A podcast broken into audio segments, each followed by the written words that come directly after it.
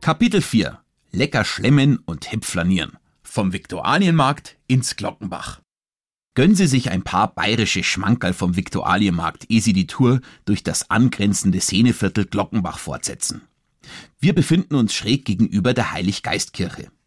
Hinter ihnen reihen sich neun Torbögen aneinander. Unter acht von ihnen befindet sich jeweils eine Metzgerei. Verantwortlich für die sogenannte Metzgerzeile ist König Ludwig IV., besser bekannt als Ludwig der Bayer. 1315 haben ihm die Schlachtabfälle der Metzger mitten auf dem Marktplatz buchstäblich gestunken. Als Konsequenz verbannte er sie an den Rand der Stadtmauer. Wie in Kapitel 3 bereits erwähnt, war damals der Marienplatz der eigentliche Marktplatz, an dem über viele Jahrhunderte Gemüse, Getreide und Fisch verkauft wurde. Als der Platz nicht mehr ausreichte, verlegte König Ludwig I. im Jahr 1807 das Marktgeschehen auf den angrenzenden Viktualienmarkt. Der Name leitet sich vom altlateinischen Wort victus mit der Bedeutung Lebensmittel ab. Der Wiki, wie ihn Einheimische auch gerne nennen, ist mit über 140 Standeln Deutschlands größter Freiluftmarkt und ein wahres Paradies für Feinschmecker und Genießer. Tipp schlendern Sie über das zwei Hektar große Gelände und decken Sie sich mit den bayerischen Schmankerln ein. Abrezen, bitte nicht Brezel, dazu eine ordentliche Portion Oberster, Radiesal und vielleicht noch eine leckere Leberkassemme. Ganz wichtig, mit süßem Senf. Wer die typisch bayerischen Köstlichkeiten mit einem frisch gezapften Bier genießen möchte, legt eine Rast unter den schattigen Kastanienbäumen des zentralsten Biergartens von ganz München mitten auf dem Viktualienmarkt ein. Falls Sie es noch nicht wussten, der Verzehr einer eigenen Brotzeit ist in den meisten Münchner Biergärten erlaubt, eigene Getränke jedoch nicht. Übrigens, ob sich im Bierkrug ein Hofbräu, Spatenbräu, Augustinerbräu, Hackabschor, Paulaner oder Löwenbräu befindet, liegt ganz daran, welche der Großbrauereien gerade am Zug ist. Gewechselt wird ungefähr im Sechs-Wochen-Turnus, sobald der Tank leer ist. Also dann, Prost! Ihren Durst können Sie auch an einem der acht Trinkwasserbrunnen löschen, die sich über den Viktualienmarkt verteilen. Sechs davon ziehen bekannte Münchner Volksschauspieler. Zu den berühmtesten zählt wahrscheinlich der Kultkomiker Karl Valentin. Sie finden ihn zwischen dem Blumenstandel von Inge Reiner und dem Stadtpavillon des Cafés Nymphenburg Sekt. Im Hintergrund leuchtet ihnen der blaue Logoschriftzug des Traditionswirtshauses Der Pschorr entgegen. Weiter geht die Tour links am Gasthaus Pschorr vorbei in die Prälat-Zistelstraße. Schlendern Sie entlang der Schaufensterfassade der Schrannenhalle, die hier die italienische Feinkostkette Itali beherbergt. Geschichtsinteressierte, aufgepasst. Biegen Sie rechts auf die Straße Sebastiansplatz ab und gehen Sie geradewegs auf den St. Jakobsplatz zu. Dieser wurde übrigens nach St. Jakob am Anger benannt, dem ältesten Kloster Münchens. Hier können Sie in die Historie drei bedeutsamer Häuser eintauchen. Das Münchner Stadtmuseum beherbergt auf drei Etagen wertvolles Wissen rund um die Anfänge der Stadt München. Der benachbarte freistehende dreigeschossige Kubus beherbergt das Jüdische Museum und bietet Einblick in die jüdische Geschichte und die Kultur. Direkt daneben steht die im Jahr 2006 erbaute Synagoge Rochel Jakob. Das freistehende Bauwerk zählt zu den größten Synagogenneubauten in Europa und verfügt über einen 32 Meter langen Gang der Erinnerung, eine künstlerische Installation des Künstlers Georg Soanka Pollack. Tickets für die Führung bekommen Sie im angeschlossenen jüdischen Gemeindezentrum. Nach so viel Historie ist es an der Zeit für einen Besuch des Münchner Szeneviertels, offiziell bekannt unter dem Namen Das Glockenbach oder Gärtnerplatzviertel. Meistens werden die Stadtteile in einem Atemzug genannt.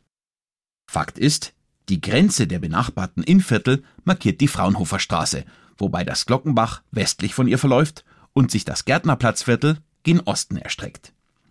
Im 15. Jahrhundert war es alles andere als begehrenswert, hier zu leben. Wer es sich leisten konnte, machte um die damalige arme Leute-Gegend einen großen Bogen.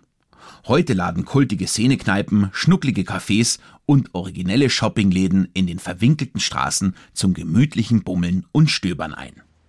Vom Jakobsplatz geht es wieder zurück auf die Prälat-Zistelstraße. Biegen Sie an deren Ende nach links auf die Corneliusstraße ein. Wenn Sie die Blumenstraße überqueren, passieren Sie rechter Hand die Glockenbach-Werkstatt. Im idyllischen Hinterhof des ältesten Bürgerhauses Münchens können Sie Konzerte, Lesungen oder Theateraufführungen abseits vom Mainstream besuchen. Viele davon sogar kostenfrei.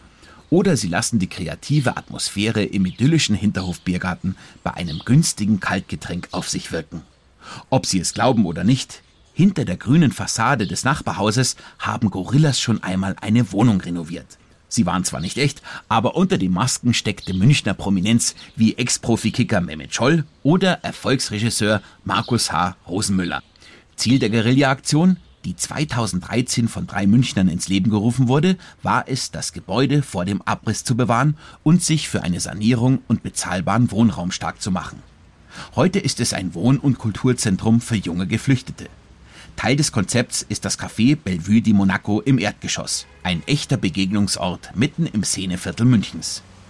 Ein Besuch lohnt sich, wenn Sie eine Vorliebe für vegetarisch-vegane Speisen haben. Hier kommen Sie garantiert auf Ihre Kosten. Bevor wir weiterziehen zu Freddie Mercurys ehemaliger Lieblingsparty-Location, werfen Sie noch schnell einen Blick nach oben. Hier wurde ein weiteres Paradebeispiel für die optimale Nutzung freier Flächen in Großstädten installiert. Ein Bolzplatz auf dem Dach. Hier lässt es sich in 26 Meter Höhe wunderbar kicken. Der Blick auf den alten Peter und die Frauenkirche ist dabei inklusive. Sobald die Ampel auf grün schaltet, spazieren Sie auf die andere Seite. Apropos, sicher haben Sie schon bemerkt, im Glockenbach leuchten die Ampeln bunt. Händchenhaltende Frauen, Männer oder Heteropaare weisen Ihnen hier den Weg. Sehen Sie den roten Paradiso-Schriftzug? Dahinter verbirgt sich eine angesagte Ü30-Tanzbar. In den 70ern und 80ern war sie berühmt berüchtigt als Travestielokal Old Mrs. Henderson und der Place to be für Promis wie David Bowie, Mick Jagger und den Queen-Frontmann Freddie Mercury. Er zählte zu den Stammgästen und hat hier sogar seinen 40. Geburtstag gefeiert. Die Party war legendär und das nicht nur, weil der Champagner in Strömen floss. Neben der Feierei fanden zusätzlich Dreharbeiten zu seinem Song Living on My Own statt. Weiter geht's geradeaus entlang der Corneliusstraße, die sie direkt zum angesagtesten Treffpunkt des Viertels bringt, dem Gärtnerplatz. Auf der üppig bepflanzten Verkehrsinsel wird geratscht, geflirtet und gechillt, was das Zeug hält. Benannt ist er nach dem Architekten Friedrich von Gärtner, der in München viele bedeutende Bauwerke wie beispielsweise das Siegestor auf der Ludwigstraße oder das Universitätsgebäude entworfen hat.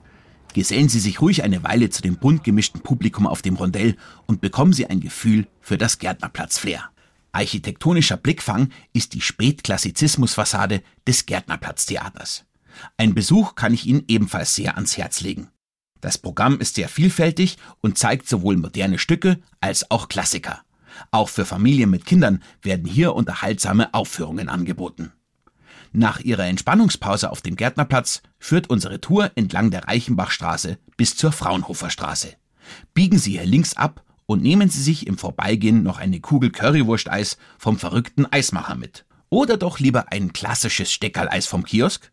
Wie auch immer, ich empfehle Ihnen eine süße Wegzehrung, bevor wir unseren Isar-Spaziergang in den südlichen Teil Münchens antreten. Wir treffen uns im nächsten Kapitel am berühmtesten Kiosk von ganz München.